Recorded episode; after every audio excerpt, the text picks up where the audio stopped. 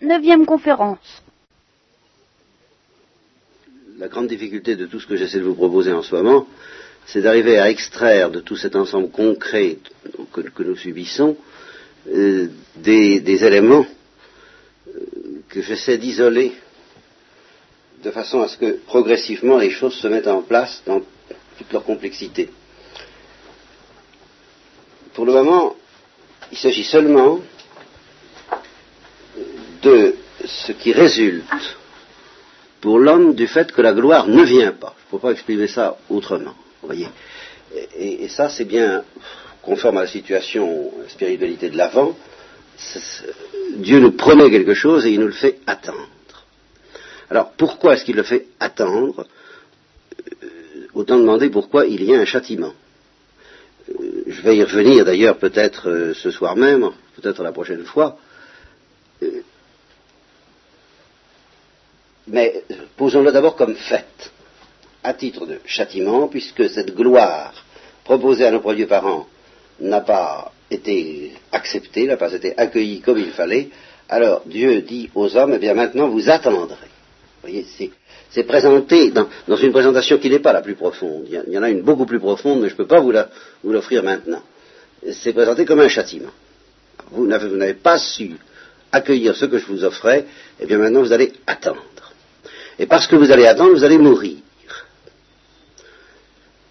Euh, déjà, ce mot est, ambigu. Et là, euh, je, suis déjà, très embêté de dire ça. Hein. Et pourtant, il faut bien que je dise ça. Qu'est-ce que signifie la mort pour nous? Euh, elle, a une, coloration qui, défie toute description. Enfin, il y, a trop de coloration dans la mort, si vous voulez. Ça, ça défie toute description. Parce que je vous ai déjà dit qu'il y avait deux visages de la mort, un visage de gloire qui est un visage d'excès. On, meurt, entre autres, par excès de vie. Un, courant électrique trop fort, le, feu, une, force quelconque qui vient s'emparer de nous, et on se rend compte qu'on ne peut pas supporter de, de, vivre avec le corps que nous avons quotidien euh, à un degré d'intensité excessif. C'est pour ça que ceux qui se droguent, ceux qui cherchent des émotions trop fortes, des sensations trop fortes, une, vibration trop intense des nerfs, finissent par se tuer par excès, par, par excès d'intensité. Et nul ne peut voir Dieu sans mourir, c'est ça que ça veut dire aussi dans la tradition juive. Euh, la, gloire de Dieu est tellement euh, inimaginable en intensité que nul ne peut voir le, Dieu, on ne peut pas regarder le soleil sans, devenir aveugle, eh bien, on ne peut pas voir Dieu sans que la mort s'en suive. Mais c'est une mort par excès. Bien. Eh cette mort par excès, c'est ça que j'ai appelé la mort de gloire, c'est ça que nos premiers parents n'ont pas su accepter, et alors, elle ne va pas venir. Cette mort par excès, qui, finalement est, un, bonheur, est une chance, et la, chance et l'intérêt et la saveur et le désir de la vie, c'est cette mort par excès, vous ne l'aurez pas. Vous ne l'aurez pas maintenant vous allez être condamné à pleurer en attendant qu'elle vienne. Vous voyez ça, c'est ça la notion clé. Vous, n'avez pas su, vous n'avez pas supporté la joie, au fond. Eh bien, vous allez connaître la tristesse. la joie a été trop dure à accueillir pour vous ou trop humiliante, peut-être. Nous, y reviendrons. C'est capital, cette histoire-là. En tous les cas, vous n'avez pas su accueillir la joie. Eh bien, vous allez connaître la tristesse. Mais la tristesse de quoi? Eh bien, la tristesse d'attendre, parce que ce n'est pas une tristesse sans espérance, ce n'est pas une tristesse sans consolation. Je vous offre mon amitié, je vous rends mon amitié. Et justement parce que je vous rends mon amitié, je vais vous rendre le moyen de comprendre ce que vous avez perdu en perdant la gloire. Et par conséquent, vous allez pleurer. Et c'est une béatitude. Hein. Euh, si vous ne retrouvez pas mon amitié, si vous vous entêtez dans le péché, nous verrons ce sera tout le drame d'Abel et de Caïn, c'est qu'on peut prendre deux attitudes en face de ce châtiment, de cette situation. Et eh bien, si on prend l'attitude d'Abel, qui est la seule que j'envisage pour le moment, parce que justement je ne peux pas trop compliquer les affaires, eh bien, si on prend l'attitude d'Abel, euh, on, va connaître ce que c'est que les larmes. Il n'y a, rien à faire. Et alors, euh, au-delà des, larmes que nous, nous connaissons pour tel et tel euh, événement euh, plus ou moins banal dans notre vie, quelquefois pas banal du tout, mais la, grande source de larmes, c'est que la gloire ne va pas venir. je parle avant Jésus-Christ, hein. je parle pendant toute cette histoire du genre humain qui est très longue, quelle que soit la manière dont on la fixe, qui s'étend depuis la chute jusqu'à Jésus-Christ. Hein. Eh bien, vous allez savoir, comme dit Rimbaud, que la vraie vie est absente. Et vous allez le savoir euh, d'autant plus douloureusement qu'en fait, elle ne va pas être absente tout à fait, puisqu'elle va être présente dans votre cœur par l'habitation de mon amour en vous, vous allez donc la désirer, vous allez donc toujours pressentir, et d'autant plus que vous serez plus fidèle, vous allez pressentir ce que ce serait que la gloire, ce que ce serait que de voir Dieu, ce que ce serait que d'exploser dans la joie et dans la lumière, et non, non, non, non, non, vous attendrez. Vous allez apprendre à y renoncer parce qu'elle va se faire attendre. Et alors, vous allez mourir, non pas par excès, mais par défaut. Votre vie va s'éteindre. Vous voyez C'est ça la notion.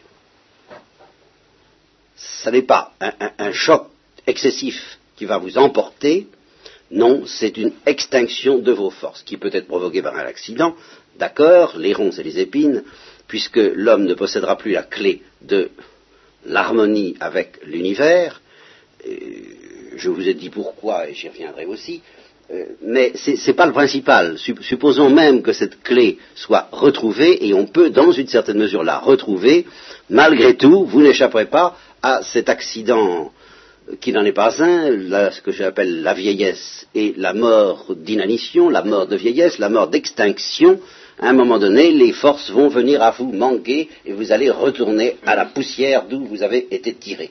Donc vous n'allez pas mourir dans une explosion, vous allez mourir dans une extinction. C'est ça que veut dire la condamnation à mort.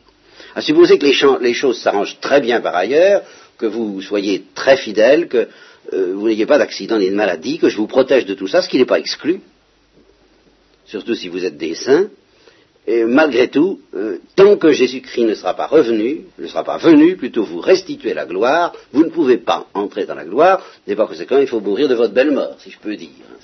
Et mourir de sa belle mort, c'est pas justement la, belle mort qui vous était promise dans la métamorphose et l'explosion de la joie, mais c'est la mort dans les larmes, dans le chagrin, dans la mélancolie. J'ai ça le, châtiment mélancolique. C'est très mélancolique. C'est pas forcément, c'est pas encore affreux, horrible angoissant ni terrifiant. Non, pas encore. Pour pouvoir introduire toutes ces notions-là qui, pèsent lourd dans la vie concrète que nous connaissons, hélas, il va falloir faire intervenir un autre aspect de la décision prise par Dieu, à savoir la guerre avec le serpent. Mais si vous ne faites pas intervenir la guerre avec le serpent, simplement cette extinction progressive des forces de la nature, inéluctablement du fait que la gloire ne vient pas. Voilà ça entraîne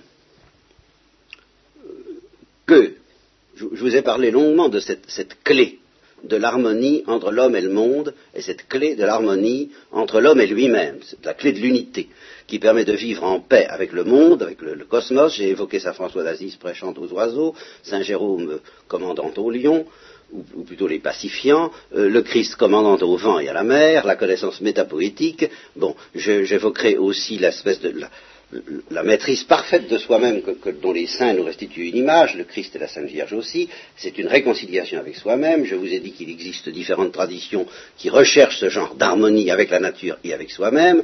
Bon, eh bien, ce qui est essentiel dans le châtiment dont je parle là, c'est ce que il n'est pas du tout exclu qu'on retrouve ces clés qui vont en fait se perdre pour une bonne part.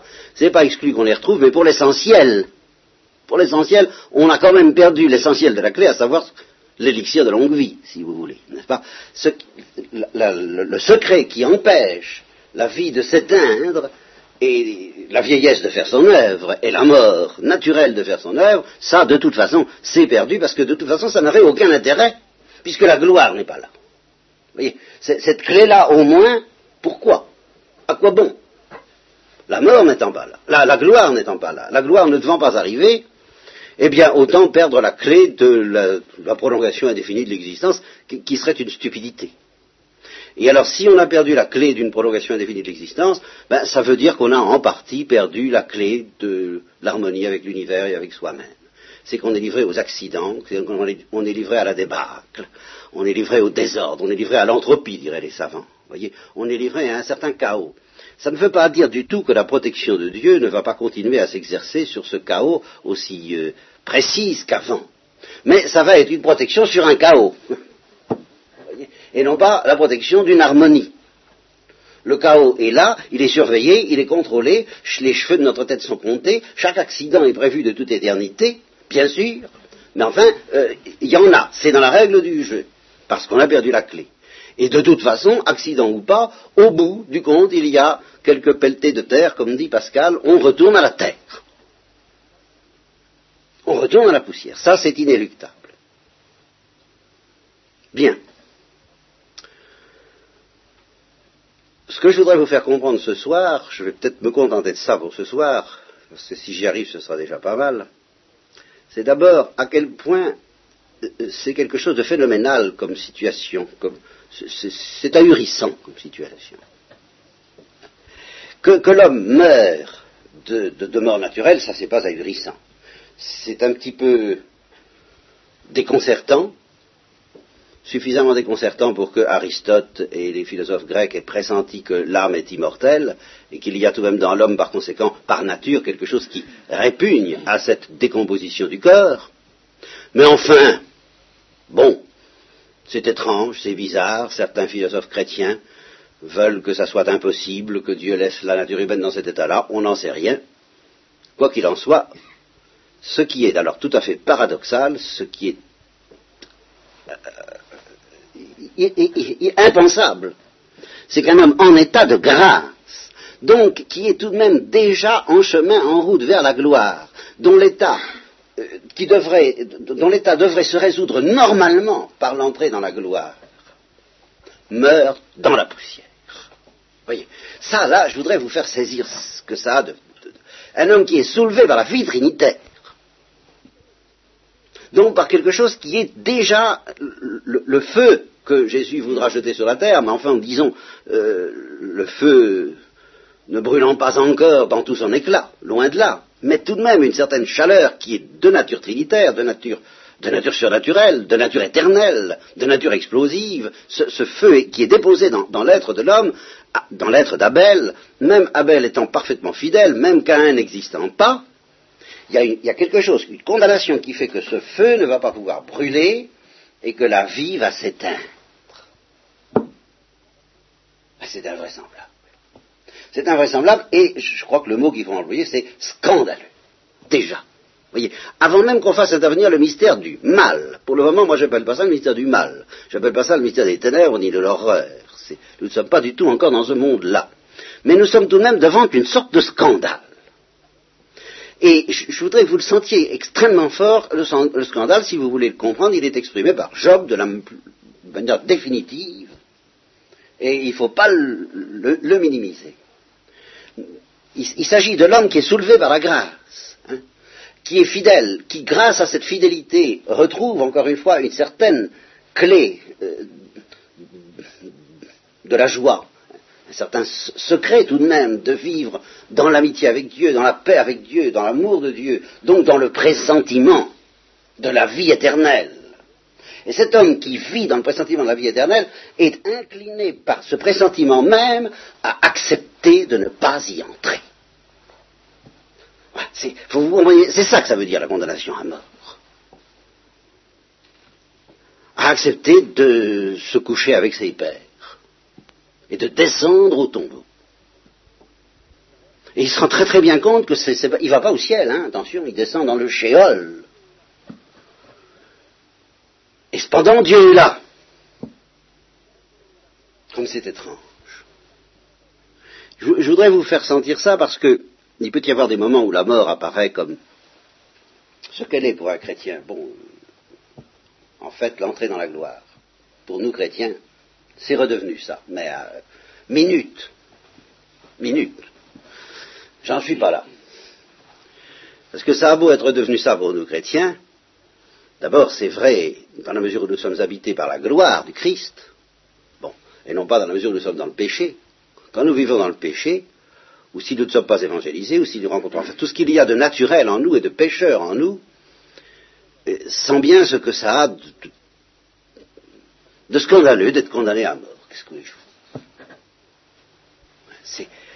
on, on pressent qu'on est fait pour quelque chose. Le, le Père Brault disait hier soir, à propos de Nietzsche et, de Thérèse de l'Enfant Jésus. Nous sommes faits pour une explosion. Et puis ça se termine dans la poussière. Là, il y a une distorsion euh, euh, invraisemblable. Et il y a des moments, je vous dis, où la mort nous apparaît comme... D'abord, il y a des moments où elle apparaît comme la délivrance des, fatigues et des souffrances de l'existence. alors là, elle apparaît comme un sommeil, le sommeil dont Hamlet rêvait, dormir, rêvait peut-être. Bon, ça, c'est pas son visage le plus vrai. Hein, mais ça, il y a, de ça. Mais euh, ça, quand on le désire, c'est qu'on ne désire pas la vie éternelle. C'est le moins qu'on puisse dire. Hein. Il y a des moments où la mort apparaît comme ce qui va nous donner la vie éternelle. Bon, nous y reviendrons plus tard. Il y a des moments où la mort apparaît comme euh, démoniaque et infernale, nous y reviendrons aussi, nous en parlerons aussi, j'ai bien l'intention d'en parler. Mais avant tout ça, pour quelqu'un qui a le pressentiment de la vie éternelle, la mort apparaît purement et simplement comme absurde. Vous voyez, c'est cette notion de l'absurde que Camus a tellement développée. Ça vient de, ce pressentiment qui est une contradiction fantastique entre ce pourquoi nous sommes faits, ce que nous pressentons, hein, qui, qui, est notre substance même, notre destin normal, et puis ce qui arrive en fait d'une manière inéluctable, et alors le mot ne, peut pas s'empêcher de jaillir, absurde. Bon, je voudrais que je voudrais évoquer ça de toutes les façons possibles. Hein. Et nous allons revenir justement à la confiance de Thérèse de l'Enfant Jésus dont nous parlait le Père Bro. C'est justement la résolution, c'est la, clé, il n'y a pas de doute. C'est la clé qui permet d'affronter cette absurdité. Voilà, c'est en ça que c'est extraordinaire. C'est une certaine attitude qui permet de traverser cette absurdité. Voilà. Hein c'est vrai que c'est bien ça que Dieu va demander à tous les hommes, au moment de leur mort, et par conséquent de préférence tout au long de leur vie, parce qu'il vaut mieux s'entraîner, hein, c'est sûr, euh, mais avec des particularités tellement spéciales pour les chrétiens que je vous demande un peu de patience. Nous ne sommes pas au bout de nos peines en fait de réflexion. Mais c'est vrai qu'il y a un côté de la, vie, un côté que euh, devaient connaître, disons, les hommes après la chute, jusqu'à l'arrivée du Sauveur, et qui consiste à accepter cette absurdité avec confiance, en espérant contre toute espérance. Voilà. Mais qu'est-ce que ça veut dire? Qu'est-ce que ça veut dire cette histoire-là? Je voudrais que nous y regardions d'un peu plus près. Nous allons retrouver ici la loi du renoncement, c'est toujours la même chose.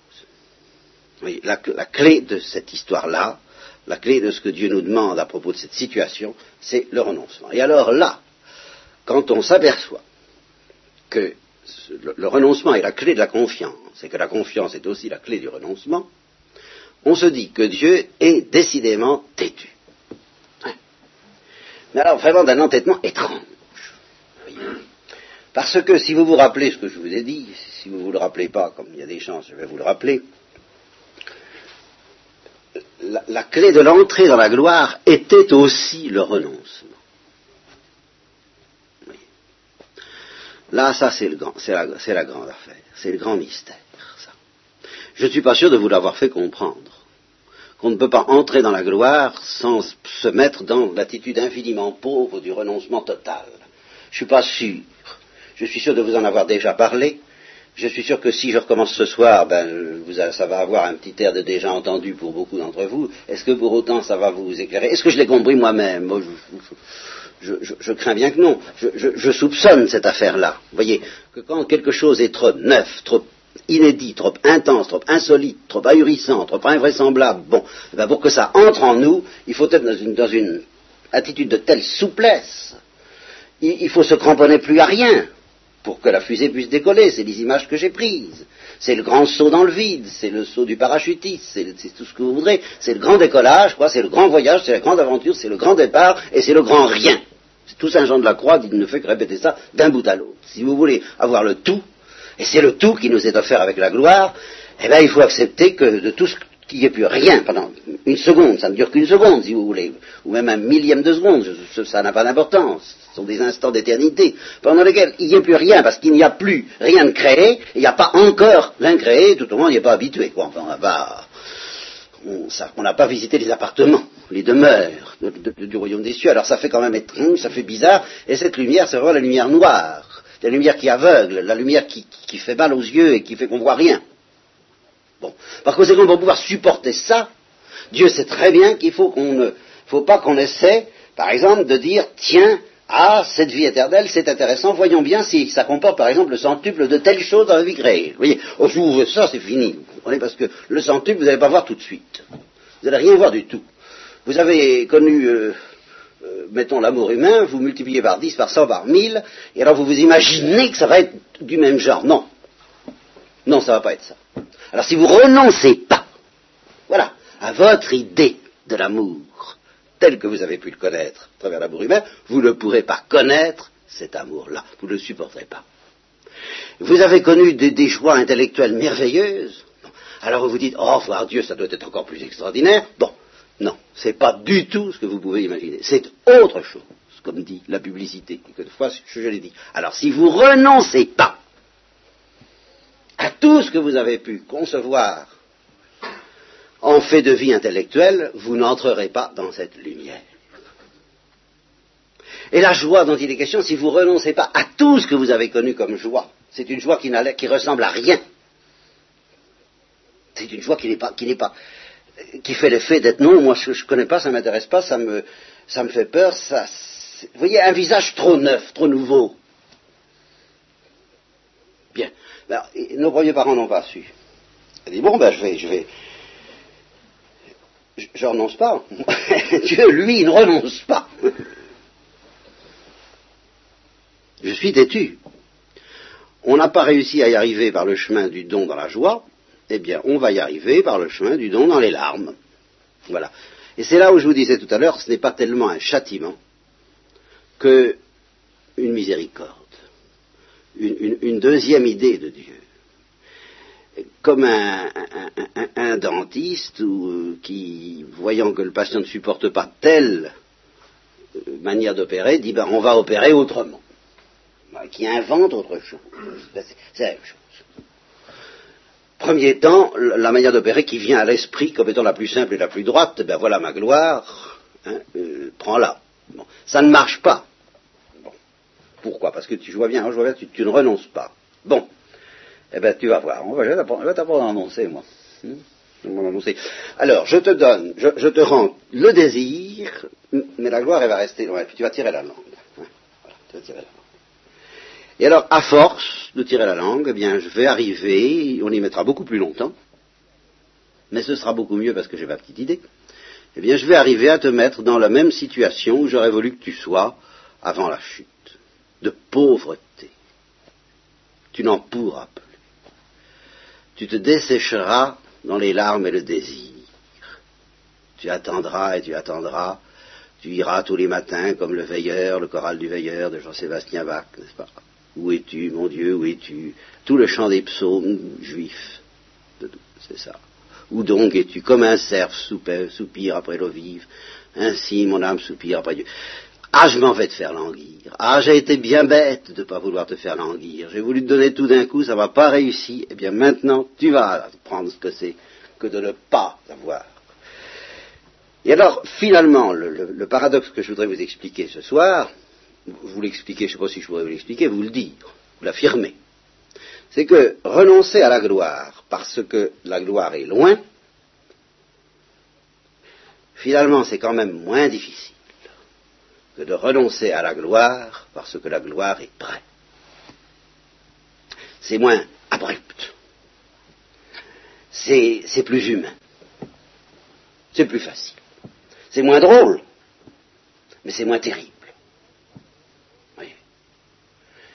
Nous savons, nous saurons, nos premiers parents sauront indéfiniment qu'ils ont perdu, ils ont perdu, nous avons perdu, perdu tant plus, vous l'avez, la foi, l'espérance et encore bien plus, la foi, l'espérance et la charité. Nous avons perdu la chance qui nous avait été donnée. Au milieu de cette vie, nous sommes dans la mort et saint Thomas d'Aquin pleurait à tous les soirs quand il chantait compli. Euh, et le Salve Regina, c'est, tout de même un chant de larmes, n'est-ce pas, exilé dans cette vallée de larmes. Euh, bien, et alors c'est ça, bienheureux ceux qui pleurent. au fond du fond, c'est ça. Bienheureux ceux qui pleurent après la gloire qu'ils ont perdue parce qu'ils apprennent à y renoncer du simple fait qu'ils la pleurent. Mais alors ici, euh, nous allons commencer d'ailleurs ce soir et la prochaine fois à entrer dans euh, la dialectique de ceux qui ne veulent pas marcher dans cette histoire-là, parce qu'ils qui commettent ainsi un deuxième péché. Car pour pouvoir pleurer, il faut continuer à désirer. Et il y en a qui ne veulent pas de ça. Et c'est ça la seconde épreuve dont il faut que je commence à vous parler maintenant. La seconde épreuve, ça consiste non plus à accepter la gloire qui arrive, avec tout ce que ça exige de renoncement radical que j'ai essayé d'évoquer là tout de suite, n'est-ce pas, mais à accepter de désirer une gloire qui ne vient pas.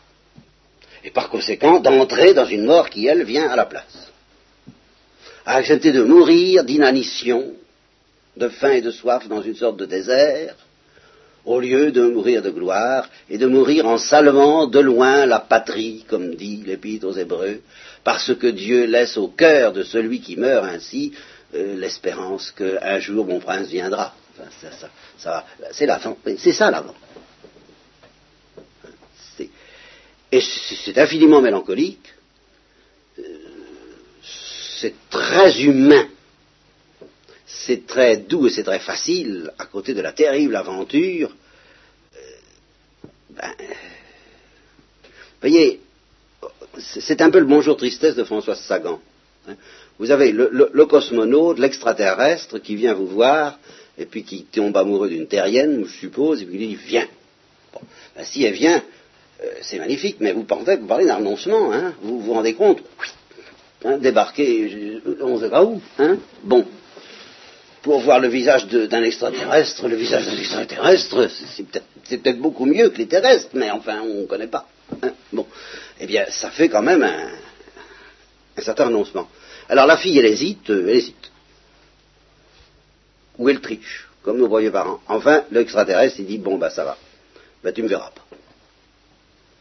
Ben, c'est un autre renoncement. C'est bonjour tristesse.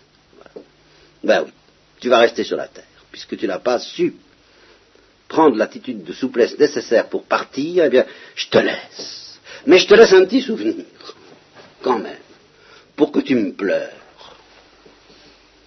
pour que tu apprennes à me regretter, pour que tu apprennes à me désirer, et pour que tu apprennes à me reconquérir à force de m'avoir cherché dans les larmes. Ben, c'est très humain. Alors là, oui, on comprend, on voit très bien la psychologie de la fille, elle a laissé partir, elle a gardé sa photo, euh, alors elle pleure parce qu'il est parti, parce que, ben oui, oh, elle n'a pas su prendre l'autobus au bon moment. Alors maintenant, ben, il reviendra quand hein? Quand? Jusque à quand, Seigneur? Jusque à quand? Mon âme se dessèche dans mon, dans mon corps de, désir, de soif, de faim, d'attente, de, découragement parfois, de confiance aussi, parce qu'il y a tout de même cette chaleur en moi que tu déposes et qui fait que je continue quand même à garder confiance et à pérégriner, le pèlerinage. le mur des lamentations de Jérusalem, enfin tout ça, vous voyez, c'est toujours la même histoire. Et c'est parfaitement humain. Alors ça, ça ne fait pas peur. Eh bien, c'est l'éducation du renoncement et de la confiance. C'est cette confiance-là euh, dont parlait, enfin, c'est en partie, parce que le Père Bro, parlant de la, confiance de Thérèse de l'Enfant Jésus, parlait forcément de la confiance d'une chrétienne, et d'une chrétienne qui était possédée par la gloire. Ça, je ne peux pas encore vous en parler ce soir. Avant ça, ben, il faut revenir à la parole de Dieu, euh, qui donc, après avoir prononcé cette condamnation à mort, ou plutôt avant de prononcer la condamnation à mort, il avait prévenu qu'il allait établir une guerre entre les fils du serpent, c'est-à-dire les démons, et les fils de la femme. La descendance, en gros, la descendance de la femme. Donc on peut dire le fils de la femme, c'est Jésus-Christ, ou les fils de la femme, ben, c'est tout le genre humain. Les deux interprétations sont vraies. Il allait établir une guerre. Pourquoi? Ah, bah, parce que ça fait partie de ces manies de Dieu que je, moi, je ne me charge pas d'expliquer ce soir, tout au moins. Euh, il faut que le tentateur soit là. Il faut qu'il soit là pour, euh, pour que la partie soit égale, peut-être. Moi, que, ce que j'en sache. Hein. Euh, il était déjà là au début. Et on a l'impression qu'en effet, s'il n'avait pas été là, l'homme n'aurait pas pu résister peut-être à l'appel de Dieu, il serait parti, comme, il faut. Mais le tentateur est venu pour dire, mais qu'est-ce que... Pourquoi... Euh, bon, je ne vais pas recommencer, j'ai déjà commenté ce, passage. Eh bien, il ne faut pas vous faire d'illusions, du moment qu'il y a euh, que la situation, au fond, revient au même, puisque c'est la même idée que Dieu poursuit à savoir mettre l'homme dans cette, attitude de pauvreté, de renoncement, de confiance, d'abandon, de supplication, qu'il n'a pas su prendre une première fois, puisque de nouveau cette attitude lui est proposée, il est nécessaire que de nouveau le tentateur essaie de l'en détourner. Voilà. Et c'est ce que ce que Dieu va dire à Cain, il va lui dire le péché est là qui se tient couché à ta porte, mais il tient à ta liberté. Eh bien, de ne pas écouter justement le tentateur. Et alors nous allons devoir réfléchir sur cette seconde tentation, parce qu'elle est tout de même beaucoup plus facile à comprendre que la première, enfin beaucoup moins inconnue de nous en tout cas. Nous en avons beaucoup plus clairement l'expérience. Et alors là, nous allons entrer dans des choses très très modernes très nietzschéenne, justement. Parce que cette situation, euh, on, comprend tout de même assez bien comment, à partir de ce paradoxe, le tentateur va pouvoir dire à Abel et Caïn, sans succès auprès d'Abel, mais avec succès auprès de Caïn, mais enfin, c'est inacceptable. Vous voyez, toute l'affaire est là. Dans la première tentation, ce n'était pas ça. C'était le contraire. C'était c'est pas si méchant que ça. oui, Bon, n'exagérons pas les difficultés, n'est-ce pas? Alors là, donc ça va être le contraire. Il va les exagérer, les difficultés.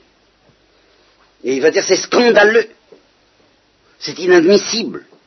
Et alors, il va persuader qu'un de cette idée dangereuse entre toutes, et qui nous travaille bien, consciencieusement depuis spécialement quelques dizaines d'années, même depuis, oh, je n'aurais pas fixé des dates, mais le XIXe siècle au moins, il va convaincre Cain que ce serait de la lâcheté d'accepter ça.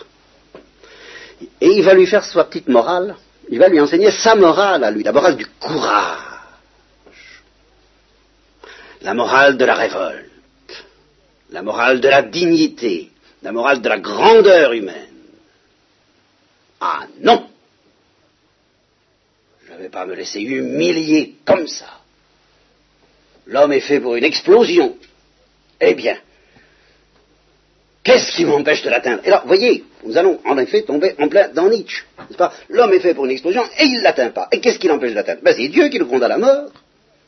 Alors, tuons Dieu, révoltons-nous contre Dieu, et on l'obtiendra bien, cette explosion. Pourquoi pas? Ce sera dur. Eh bien, ce sera dur, mais après tout, hein, nous ne sommes pas sur la terre pour notre plaisir.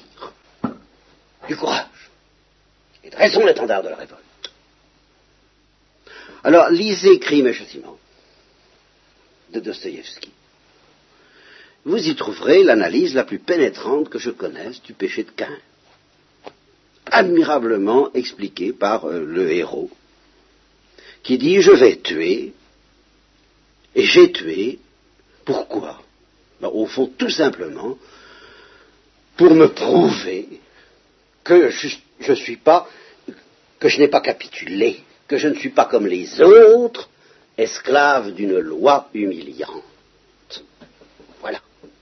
Et pour justement me libérer de cet asservissement intolérable de la, de la, poussière et de la mort, de la condamnation à mort, eh bien, il faut que je me prouve à moi-même, mais par des actes tangibles, que je suis au-dessus des lois qui aliènent les autres. Euh, il est possible que dans quelques jours, dans quelques semaines, je ne sais pas trop, vous trouviez un article dans la France catholique où il y a encore un interview de votre serviteur et où je dis ceci c'est que je me sens assez à l'aise pour parler de cette chose-là, parce que je me sens très, très, très en affinité avec cette chose-là. Vous devez bien sentir à la manière dont j'en parle, que j'en parle avec une certaine conviction. Oui. Là, euh, je me sens dans une affinité fantastique avec tous ceux qui se révoltent. Et c'est pour ça que la crise actuelle me fait tellement souffrir. C'est parce que je, devine. je, je comprends tout ce qui se cache de révolte derrière des comportements qui ont l'air de dire euh, libération, épanouissement de l'homme, euh, tout va très bien, euh, et, et chez les prêtres eux-mêmes. Je sens la révolte, mais je sens ma révolte. Parce que c'est la mienne, c'est celle de nous tous, mais enfin moi je la sens. Et je le dis justement dans cet article, je suis terriblement orgueilleux, alors je sens. La seule chose que Dieu, dont Dieu m'est préservé, c'est de tricher. Ça, vraiment, de ce côté-là, merci. Parce que alors là, la tricherie m'en malade aussi. Mais heureusement, j'ai l'espoir d'en être incapable. J'ai l'impression que si je me révoltais, ben je le ferais carrément. Je, l'ai fait dans une certaine mesure. En tous les cas, j'ai compris ce que ça pouvait vouloir dire. J'ai été tenté de le faire. Je, peu importe, je ne vais pas vous raconter ces histoires-là, qui sont irracontables d'ailleurs, en fin de compte. C'est ces choses qu'on ne peut pas. C'est inexprimable, ça. Mais la révolte et le désespoir, je sais très bien que ça va ensemble, en tout cas, je peux vous garantir. Hein. Alors je sens ça, je sens que ça, je, je le sens comme quelqu'un qui n'est pas indemne, qui n'est pas intact, qui n'est pas innocent. C'est précisément parce que je ne suis pas innocent de tout ça que je sens ce bain de révolte autour de moi, ça me rend malade. Exactement comme quelqu'un d'impur qui baigne dans l'impureté, ben ça le rend plus malade que s'il est complètement préservé, innocent, virginal, ça ne le gêne pas. Ben moi c'est la révolte, qu'est-ce que vous voulez hein?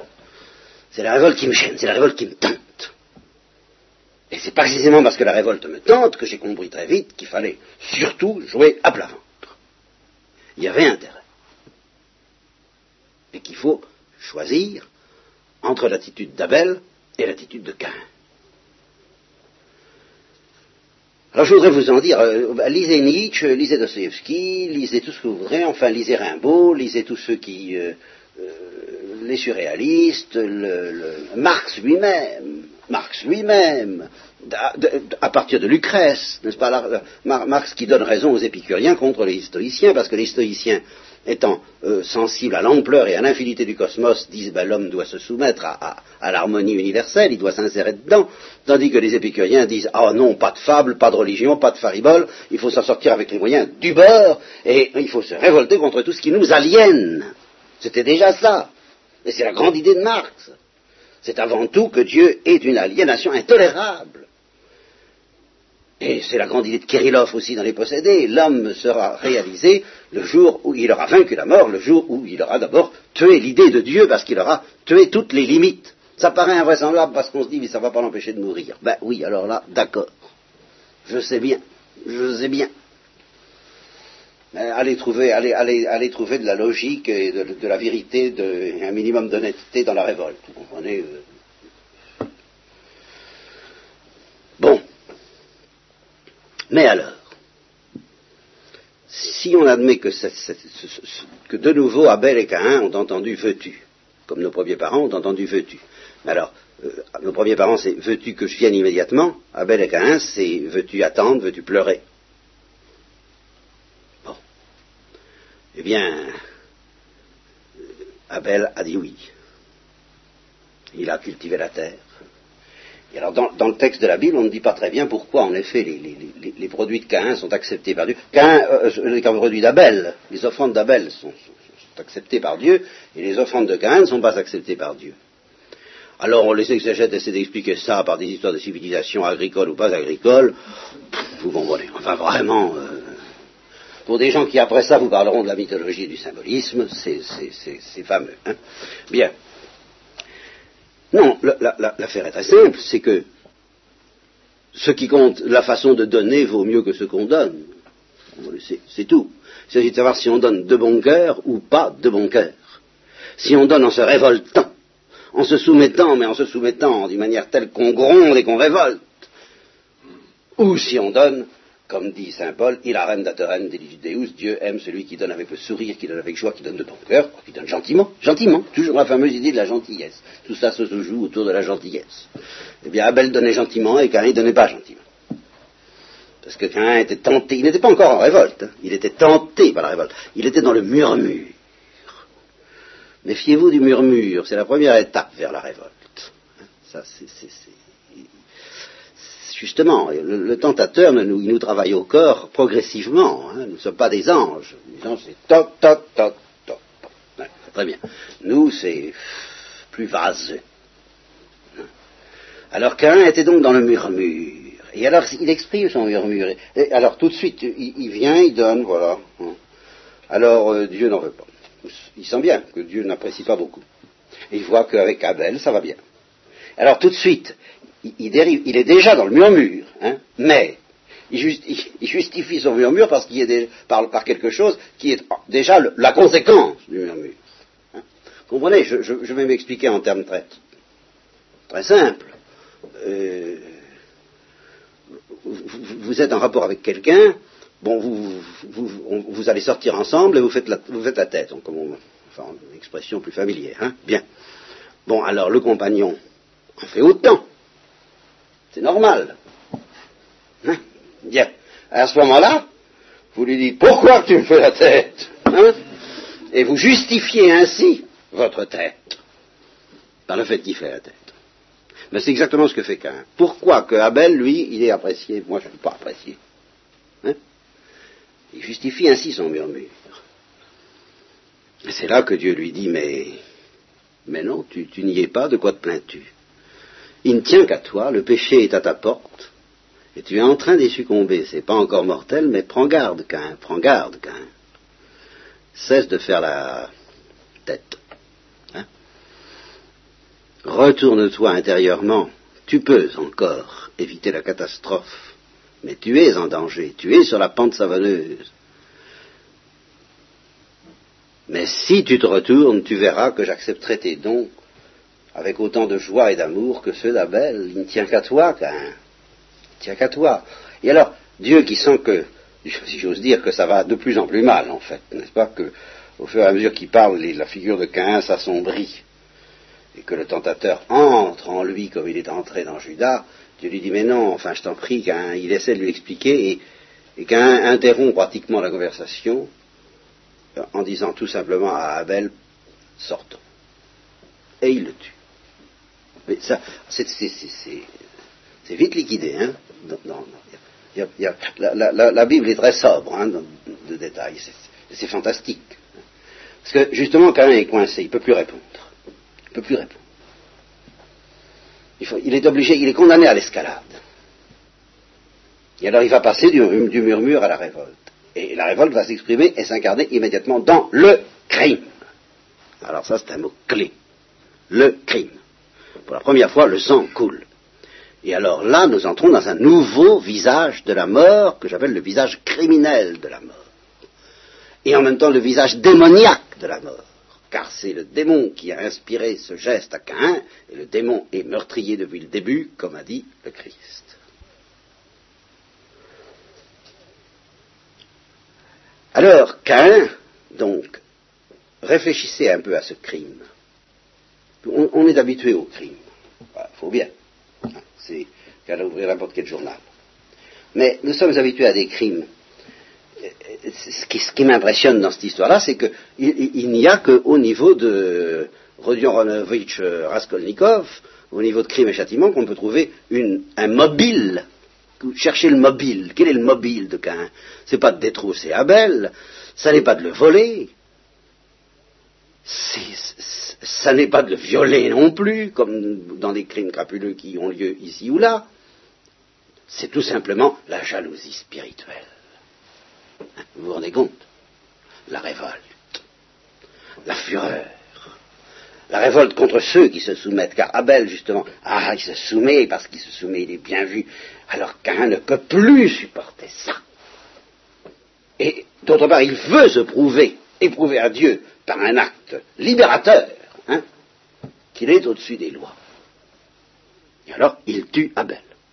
Et alors, je vous laisserai sur cette réflexion que Abel était condamné à mort, oui, si vous prenez la Genèse, il était condamné à mort, mais il n'était pas condamné du tout à mourir d'assassinat, à mourir de mort violente. Là, il y a quelque chose d'étrange. Il n'avait pas mérité ça, il faut le maintenir, il n'avait pas mérité ça. Alors pourquoi Abel est-il mort ainsi? Et Caïn, de son côté, ne va pas connaître la mort dont je vous ai parlé jusqu'à présent. Il va connaître une mort beaucoup plus inquiétante, il va être poursuivi par l'enfer. À partir de ce moment-là, le démon a sur lui un pouvoir que justement l'Épître aux Hébreux appellera le pouvoir de la mort. mais de la mort qui devient un signe sensible de l'enfer. Cain, le visage de la mort, va enfin prendre sa dimension infernale pour Cain, et dans une certaine mesure aussi pour Abel, parce que Abel voit l'enfer se précipiter sur lui pour l'assassiner. Alors là, c'est un visage nouveau de la mort dont nous n'avons encore rien dit jusqu'à présent. Je tiens à y insister. Et qui cependant est terriblement concret pour nous. Eh bien, ce visage, nous en parlerons la prochaine fois. J'essaierai de vous montrer, alors ça c'est beaucoup plus difficile, que c'est encore une miséricorde de Dieu de l'avoir permis, d'avoir permis que par un deuxième péché, Caïn précipite le genre humain dans une aventure sanglante, horrible et fantastique, puisqu'elle prépare le mystère de la rédemption et la splendeur de la résurrection le matin Pâques.